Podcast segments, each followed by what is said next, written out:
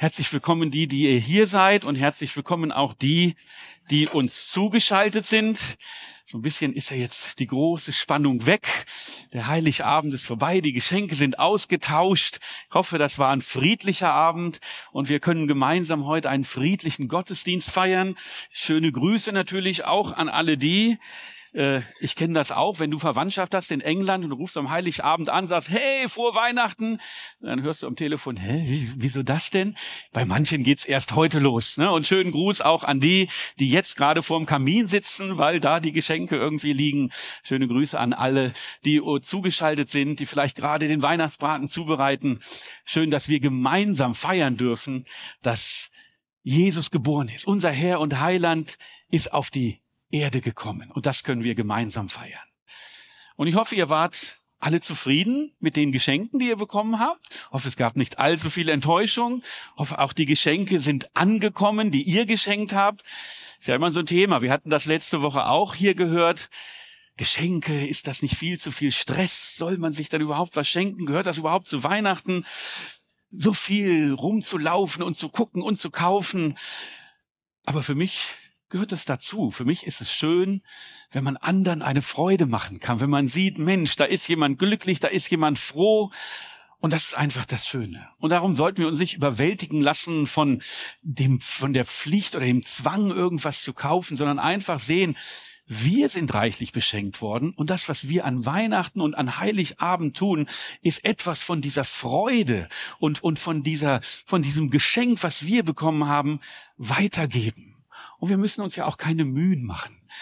Wir können tolle Geschenke verschenken, aber wir wissen, das Schönste, und darum habe ich das genannt, das größte Geschenk, das haben wir schon erhalten. Das größte Geschenk, Amen, war einfach da vor 2000 Jahren, als wir, als in dieser Krippe Gottes Sohn geboren ist. Gott als Mensch auf die Erde kam, um uns zu zeigen, wie Gott ist und damit wir erleben können, wie, wie Gott ist und ihn sehen können und damit er für uns ans Kreuz gehen kann, damit wir versöhnt sind mit dem Vater. Vater. Und das macht das Wesentliche von Geschenken aus. Und insofern müssen wir uns vielleicht dafür oder darüber nicht ganz so viel Gedanken machen. Ich habe vor einiger Zeit mal meine eigene Geschenktheorie entwickelt, weil ich dachte, ja gut, wie, wie, was schenkst du denn eigentlich? Ich habe mir gedacht, es gibt so zwei Aspekte. Der eine ist der Wow-Effekt. Weißt du, wenn du so ein Geschenk machst, wo alle sagen, wow, ist ja super. Ich war mal auf einen Geburtstag eingeladen und da hat eine eine Autotür, also wirklich eine Tür vom Käfer geschenkt bekommen. Ne? Schön verpackt mit Schleifchen drum und Geschenkpapier. Und das ist natürlich super. Da denken alle, wow, das ist ja, wow, das ist ja richtig toll. Und, und irgendwann sagst du, hm, ja, schöne Autotür. Da steht sie, ziehst du um, musst du sie runterschleppen. Ja, ist okay. Ne? Und dann gibt's noch einen anderen Aspekt, habe ich mir gedacht bei Geschenken. Das ist gar nicht so das Spektakuläre, aber das sind so die Geschenke, wo du denkst, wow, Später irgendwann, ne? Am Anfang sagst du, aber später denkst du, wow, das war wirklich wertvoll, das ist wirklich was Tolles.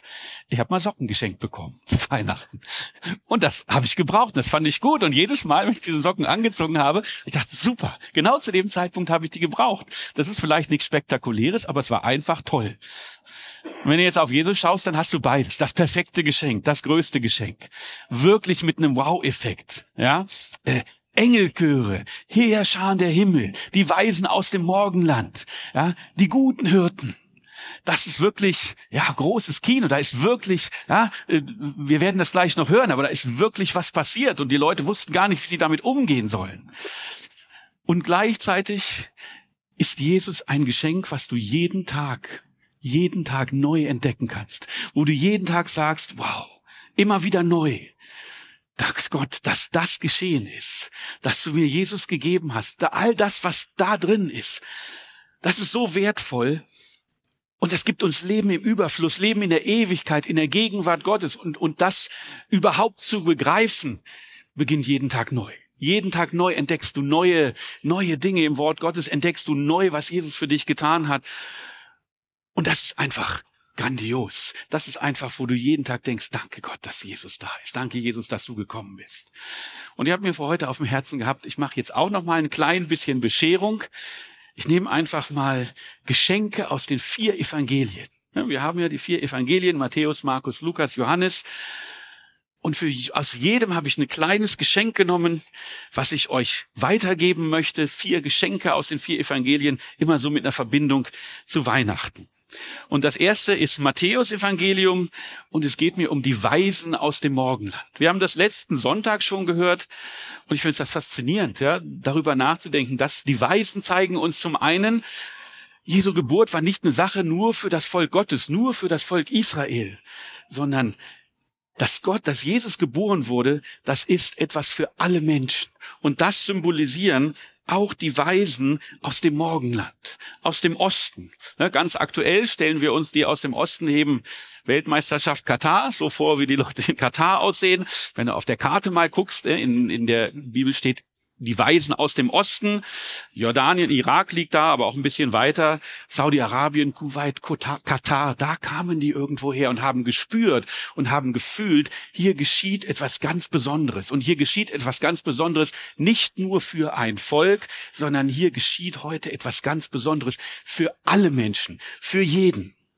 Und ich weiß nicht, ob ihr es wisst, habe ich so nebenbei entdeckt. Es gibt sogar eine Verbindung der Heiligen, der, der Weisen, der drei Heiligen König oder der Weisen aus dem Morgenland zu Deutschland, war mir auch neu, nämlich der Kölner Dom wurde eigentlich gebaut, weil irgendwann so im Jahr 1000 irgendjemand dachte, wir haben hier die Gebeine der Weisen aus dem Morgenland, die haben wir nach Deutschland geholt und die stehen tatsächlich im Kölner Dom und darum hat man gesagt, da müssen wir eine ganz tolle Kirche drum bauen, weil das ist ja was ganz Faszinierendes äh, und das ist die Verbindung. Der Kölner Dom ist eigentlich der Aufbewahrungsort für die Gebeine der Weisen, der drei Weisen aus dem Morgenland. Aber wir wollen heute nicht über tote Gebeine sprechen, sondern es geht um den lebendigen Jesus. Und insofern möchte ich beginnen mit Matthäus 2, Vers 9 und 10 über die Weisen aus dem Morgenland. Ob es genau drei waren, wissen wir nicht, aber sie zogen hin, als sie den König gehört hatten, und siehe, der Stern, den sie im Morgenland gesehen hatten, ging vor ihnen her, bis er kam und oben über der Stelle stand, wo das Kind war. Ja, sie kommen von weit her, wo genau wissen wir nicht. Sie sind gegangen eine ganze Zeit. Sie waren beim König, beim Herodes und äh, haben gehört, okay, Bethlehem ist wohl der richtige Ort. Sie folgen weiter und jetzt sind sie da. Und dann kommt der nächste Satz, Vers 10. Als sie aber den Stern sahen über der Krippe, freuten sie sich mit sehr großer Freude. Und das ist mein erstes Geschenk für euch heute, die Freude, die Freude an Gott. Sie waren nicht nur einfach froh und erleichtert da zu sein, weil sie angekommen waren, sondern sie waren, so was mal ist es zu lesen, voller unaussprechlicher und verherrlichter Freude, weil sie wussten, hier geschieht etwas ganz Besonderes, hier liegt ein ganz besonderes Kind. Hier liegt der Retter der Menschheit. Hier liegt der Retter für die Welt. Und deshalb ist Weihnachten zuallererst ein Fest der Freude. Es ist wirklich, es geht darum, dass wir diese Freude annehmen, dass wir uns gemeinsam mit den Weisen mit großer Freude darüber freuen, dass Jesus auf die Erde gekommen ist. Die Menschheit hat gewartet, seit dem Sündenfall hat sie gewartet auf die Erlösung. Und sie haben gespürt, irgendetwas fehlt uns. In irgendeiner Form bemühen wir uns immer. In irgendeiner Form gibt es da ein Gesetz, was uns sagt, so und so müsst ihr leben, das sollt ihr tun und das sollt ihr lassen. Und wir bemühen uns und wir versuchen es, aber es klappt irgendwie irgendwie nicht. Und so richtig, ja, manchmal ist es da, manchmal merkt man, das Volk Gottes ist erfüllt vom Geist und er ist auf einem drauf und dann äh, merkt man wieder, man läuft ins Leere. Und es war eine Sehnsucht da. Es war eine Sehnsucht da, irgendwie diese Mauer, die da ist, zu durchbrechen und zu sagen, wir möchten da wirklich in die Gänze hineinkommen.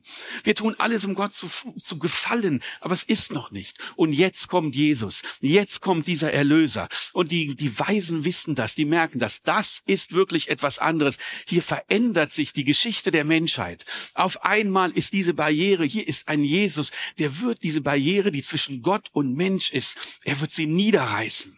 Und er wird sie, wird sie, und er wird es uns möglich machen, dass wir wieder vor Gott stehen und dass wir bei ihm sind. Und das löst so eine tiefe, so eine erfüllende Freude aus. Äh, wenn ihr euch vorstellt, letzter Elfmeter, Argentinien, ja, und das ist ein Freudenschrei und es geht aber noch viel tiefer, denn durch Jesus sind wir errettet, durch ihn sind wir erlöst und durch ihn haben wir Zugang zum Vater. Und ich finde, das ist ganz toll zusammengefasst in einem Lied, das wir Weihnachten immer singen. O du Fröhliche. finde ich wirklich, muss ich sagen, man muss manchmal, wenn man singt, so ein bisschen äh, mithören, weil da ist wirklich das ganze Evangelium in sehr kurzer Form zusammengefasst. Ja? Die erste Strophe geht, Welt ging verloren, Christ ist geboren. Das ist im Prinzip die Bibel in, in vier Wörtern zusammengefasst. Ja? Muss man ja sagen. Ja? Die Welt, wir haben, wir haben gedacht, wir können es alleine machen und das war die Trennung von Gott. Und wir haben gesucht, wie können wir hinkommen? Und Christ ist geboren. Und damit ist die Lösung da. Christ ist erschienen, uns zu versöhnen. Das genau darum geht es. Christus ist gekommen, damit wir versöhnt sein können mit Gott, damit wir vor Gott stehen können und er sagt unschuldig. Und dann sagt er, freue dich O Christenheit. Darum geht es, dass wir diese Freude annehmen, dass wir voller Freude auf dieses Weihnachten schauen, dass wir voller Freude Weihnachten feiern, denn wir haben allen Grund zu wirklich großer, überbordender Freude. Und auch Paulus sagt in Römer 14, 7, vielleicht bezieht sich das tatsächlich auf die Art, wie wir Weihnachten feiern, denn das Reich Gottes ist nicht Essen und Trinken. Es ist schön, wenn wir essen und es ist schön, wenn wir trinken. Ja, aber es geht um eine andere Diskussion. Ähm, aber es geht darum, sondern Gerechtigkeit und Friede und Freude im Heiligen Geist. Amen. Und das ist für uns auch die Maßgabe. Das ist vielleicht für uns das, was wir mitnehmen können für Weihnachten.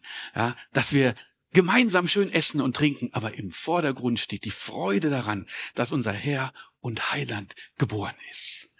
Und dann kommen wir schon zu dem zweiten, zu dem zweiten Punkt, oder nein, Entschuldigung, möchte noch mehr sagen, sondern diese Freude, die gibt uns auch Kraft. Mit dieser Freude können wir allem begegnen. Ja, in Nehemia 8.10 lesen wir, denn die Freude am Herrn ist eure Stärke. Wenn wir diese Freude haben, wenn wir sie lebendig halten, daraus können wir Kraft schöpfen. Denn sie ist nicht nur da für die Zeiten, wo wir schön sind. Diese Freude ist nicht nur da, wenn wir schön Weihnachten feiern und wenn wir sagen, jawohl, das ist alles gut, wir wissen, wir haben gerade gebetet, dass es gerade jetzt Menschen gibt, denen das Wort frohe Weihnachten nicht so leicht über die Lippen geht. Weil vielleicht Krankheit da ist, weil vielleicht die Situation nicht gut ist, weil vielleicht sich da irgendwas auf die Seele gelegt hat. Aber die Freude, die da ist und die wir erlebt haben, die ist für alle Zeiten da. Die ist immer da. Die kann uns immer helfen. Und es ist wichtig, dass wir gerade auch in schweren Zeiten diese Freude in uns entdecken und diese Freude in uns hervorholen. Paulus und Silas saßen im Gefängnis. Sie waren verurteilt und es gab eigentlich keine große Hoffnung, dass da irgendetwas passieren würde. Und was haben sie gemacht? Sie haben sich nicht beklagt. Sie haben nicht gesagt, Gott, warum hast du uns hier hingeführt? Warum sitzen wir jetzt im Knast? Wir verkünden dein, wir verkünden dein Wort und auf einmal finden wir uns hier im Gefängnis wieder. Nein, laut lobten sie Gott im Gefängnis. Sie haben laut laut gesungen. Und was ist passiert? Die Ketten sind zerbrochen. Sie sind, sie sind zerbrochen und sie konnten rausgehen aus dem Gefängnis. Und das tut diese Freude. Sie hilft uns, die Ketten zu zerbrechen und einfach freudig zu sein. Egal, wo du gerade bist, egal, wo du daran stehst. Lass dich von dieser Freude, die wir gehört haben, von der Freude, vom Freuen mit Freude, lass dich damit anstecken. Von den Weisen, als sie Jesus gefunden haben und das gewusst haben. Hier ist das Licht der Welt. Und insofern auch im Angesicht von Krankheit, vielleicht Mangel, Verzweiflung, dürfen und können wir froh sein und wissen, dass all das, was wir erleben, nur vorübergehend ist, weil in Jesus sind wir, haben wir das Leben, haben wir das ewige Leben, sind freigekauft für eine Ewigkeit in der Gegenwart Gottes. Und deshalb können wir uns an Weihnachten freuen und uns frohe Weihnachten wünschen. Und es verblassen auch, wenn wir uns da freuen, alle alle Ärgernisse und Differenzen. Ich weiß, manchmal ist das gar nicht so einfach, wenn man dann in der Familie zusammensitzt und dann ins Reden kommt oder wie auch immer und dann gefällt einem vielleicht das nicht. Lass das alles ein wenig hintanstehen. Lass das nicht so groß werden, sondern sei erfüllt von dieser ansteckenden Freude der Weisen aus dem Morgenland, die sich wirklich mit großer Freude gefreut haben. Lasst uns mit großer Freude freuen, dass wir Weihnachten feiern dürfen. Amen. Und das zweite Geschenk finden wir dann im Markus-Evangelium.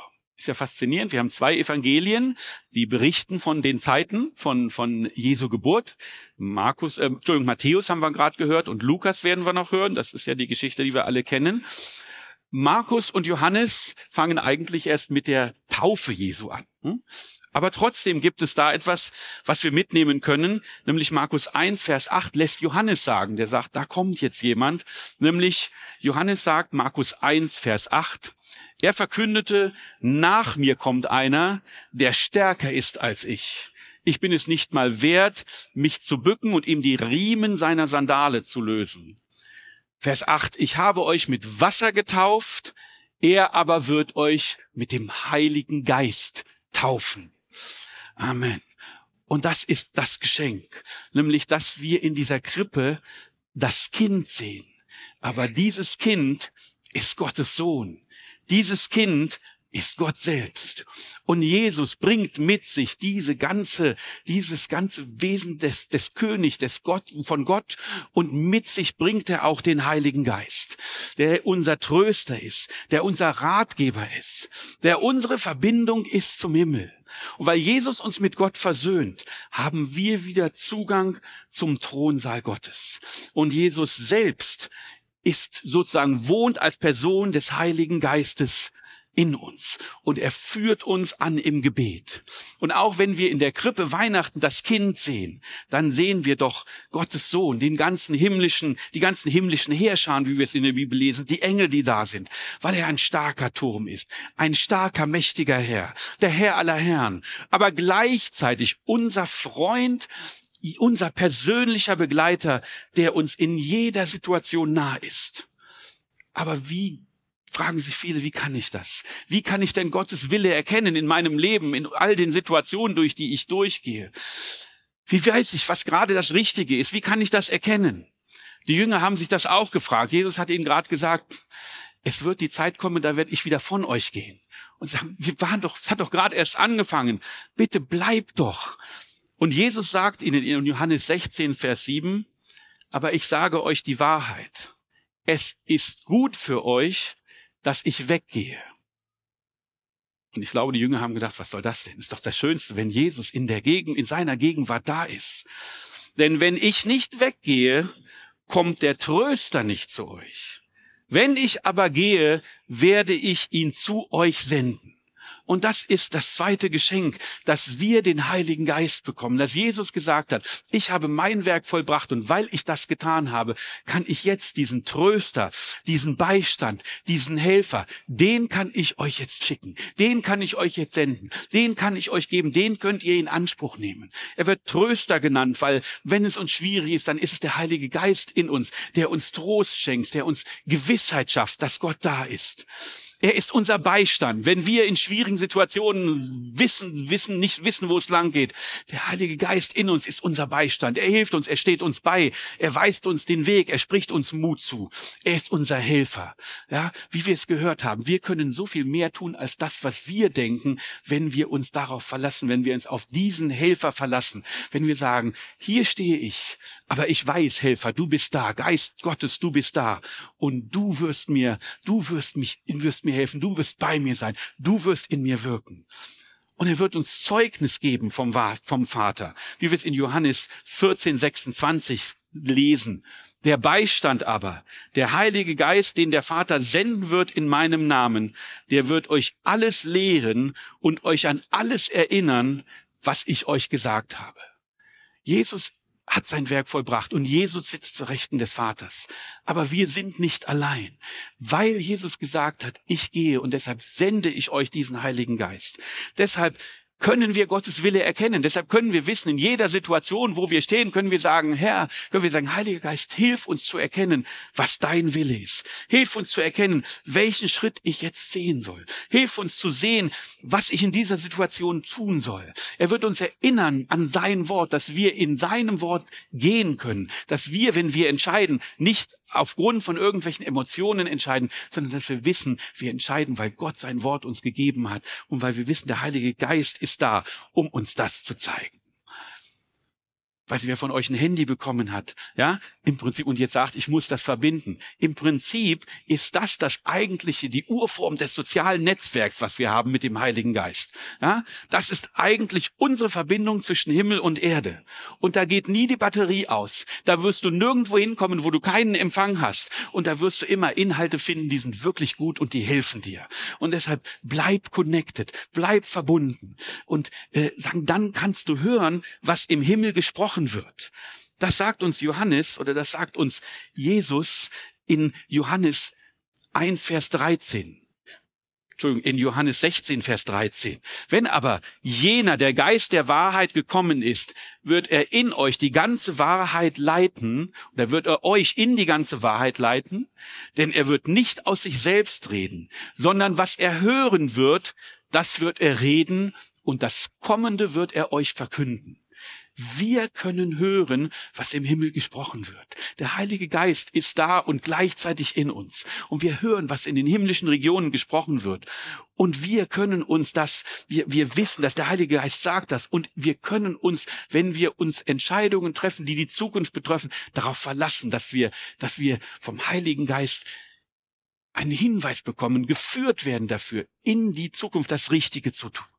Und all das können wir tun, weil Jesus zu uns gekommen ist, weil er als Kind auf die Erde gekommen ist, weil er Mensch geworden ist, weil er den Weg bereitet hat, dass unsere Körper ein lebendiger Tempel Gottes sind, in dem der Heilige Geist wohnen kann. Amen. Also Freude und der Heilige Geist. Und dann gehen wir zum nächsten Geschenk, was ich auspacken möchte im Lukas-Evangelium. Ich sage einfach mal Furchtlosigkeit. Wir lesen in Lukas 2, Vers 8, und es waren Hirten in derselben Gegend, die auf freiem Feld blieben und des Nachts Wache hielten über ihre Herde. Business as usual. Als Hirte musst du nachts auf deine Herde aufpassen.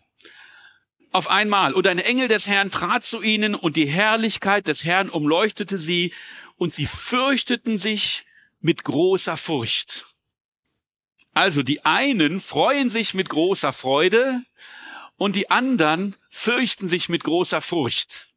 Und das glaube ich. Ich glaube, das kann ganz schön erschreckend sein.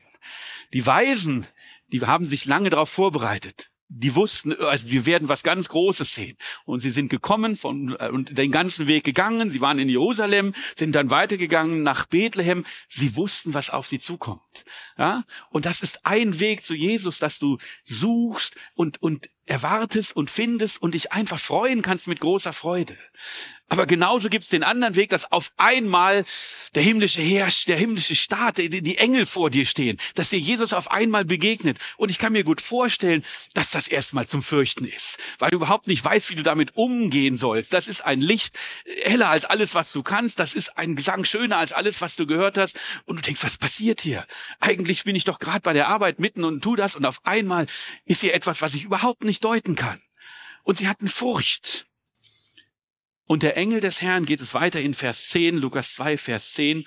Und der Engel des Herrn sprach zu ihnen, fürchtet euch nicht. Und das ist für uns das Geschenk. Denn siehe, ich verkündige euch große Freude für das ganze Volk, dafür die für das ganze Volk sein wird. Denn heute, euch ist heute ein Retter geboren, der ist Christus, der Herr in der Stadt Davids.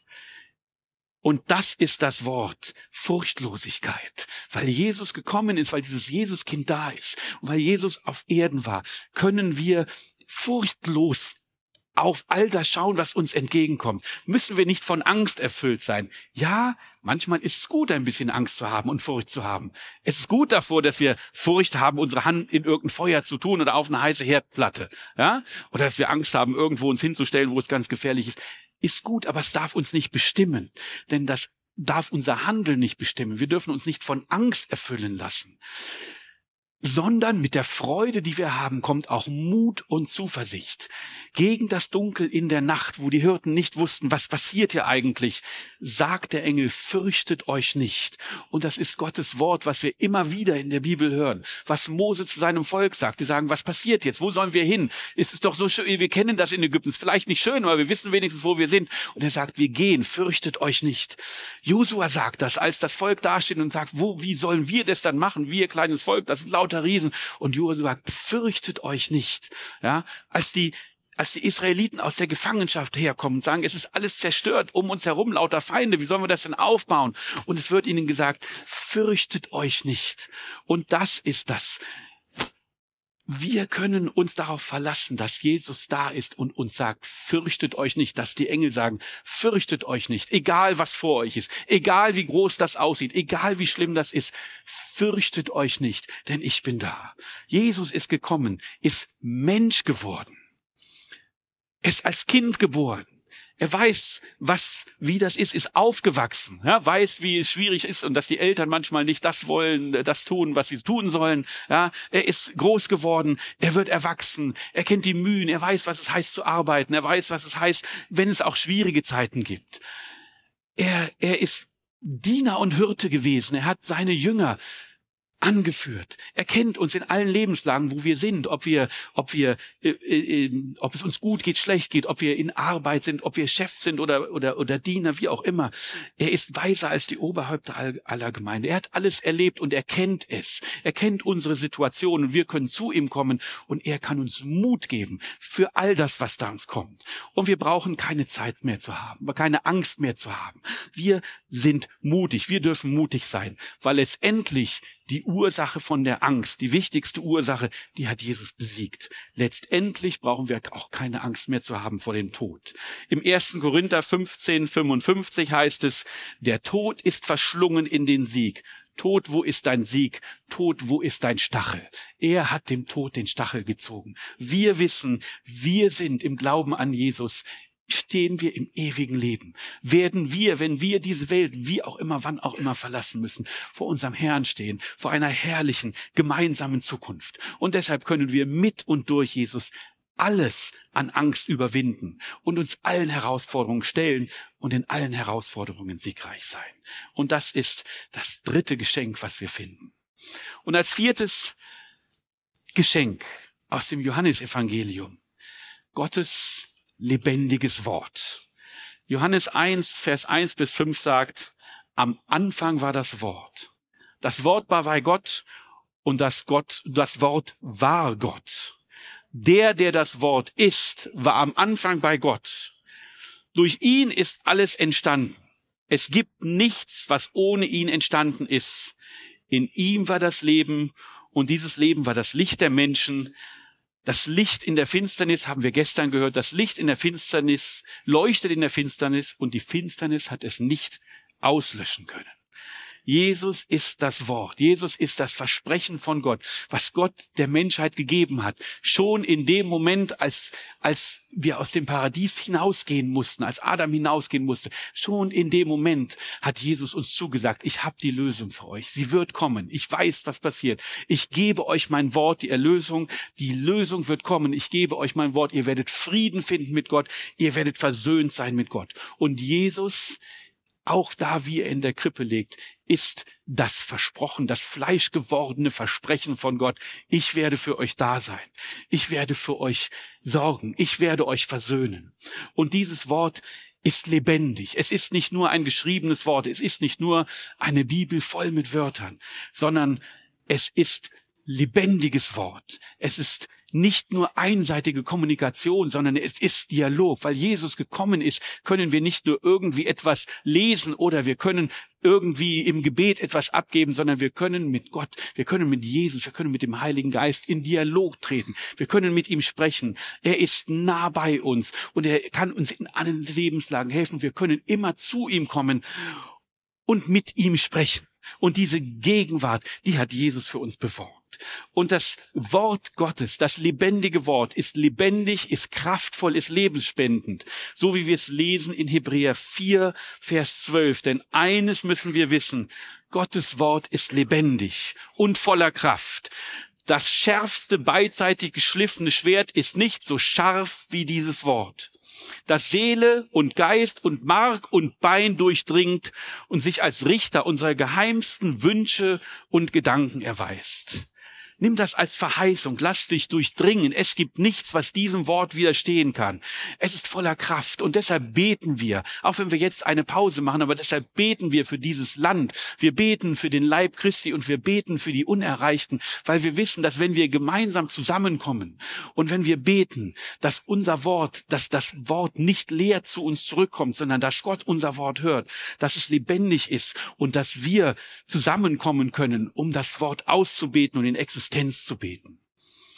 Und es bewirkt etwas in uns, wie wir es gerade gelesen haben. Es durchdringt Seele und Geist. Wir können uns durchdringen lassen. Wir können uns verändern lassen. Wir können uns ausrichten lassen an Gottes lebendigen Wort. Wir können in allen, wir finden immer äh, Rat dort. Wir finden für alle Situationen Hilfe. Und wir können das Wort in uns wirken lassen, damit es groß wird. Denn, und damit wir so den Weg erkennen können, den Gott für uns erdacht hat. Damit wir so sehen können, was ist ist Gottes Wille für uns? Auf welchem Weg möchte Gott, dass wir gehen, damit wir, wie wir das in letzter Zeit oft gehört haben, mehr tun als das, was wir in unserer Kraft sehen? Weil Gott lebendig ist, weil wir sein lebendiges Wort haben, kann er uns den Weg zeigen und wir können vorangehen.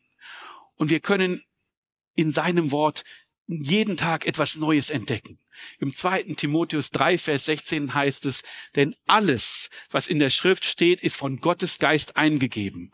Und dementsprechend groß ist auch der Nutzen der Schrift. Sie unterrichtet in der Wahrheit, deckt Schuld auf, bringt auf den richtigen Weg und erzieht zu einem Leben nach Gottes Willen. Wir können das alles in Anspruch nehmen. Wir können uns auf dieses Wort verlassen. Wir können dieses Wort aufnehmen und mit Gott im Dialog sein, weil Jesus auf die Erde gekommen ist, weil wir Weihnachten feiern, weil er uns zeigt, wie Gott wirklich ist. Er hat uns das Herz des Vaters gezeigt und er ist stellvertretend für jeden einzelnen von uns ans Kreuz gegangen, hat unsere Sünden getragen und hat uns versöhnt. Und dadurch können wir Gottes lebendiges Wort jetzt in uns aufnehmen, in uns lebendig werden lassen, es ausleben und ein Leben nach Gottes Wille, nach Gottes Willen führen, weil wir das lebendige Wort aufnehmen dürfen und mit Gott sprechen dürfen. Und diese vier Geschenke, die gebe ich uns für die restliche Weihnachtszeit, die Freude, gemeinsam mit den mit den, mit den Weisen aus dem Morgenland, den Heiligen Geist, unser Tröster, unser Berater. Die Tatsache, dass wir keine Angst haben dürfen, sondern dass wir fürchte, dass wir das fürchtet euch nicht der Engel in uns aufnehmen dürfen. Und das lebendige Gott Wortes, Gott Wort, Gott, Wort Gottes, so will ich sagen, das lebendige Wort Gottes. Und ich wünsche euch, dass ihr damit durch diese Weihnachtszeit geht. Und ich wünsche euch, dass ihr noch viele weitere Geschenke entdeckt. Und ich lade euch ein, das ist nicht lange nicht alles. Wir können noch so viel andere Dinge entdecken. Liebe und Heilung und Versorgung. Nimm Zeit. Geh in das Wort Gottes hinein. Gemeinsam nimm Zeit. Wir haben Weihnachten und wir werden Ostern und Pfingsten haben. Und nimm diese Zeit, Gottes Wort zu entdecken und die vielen Geschenke, die in Gottes Wort da sind.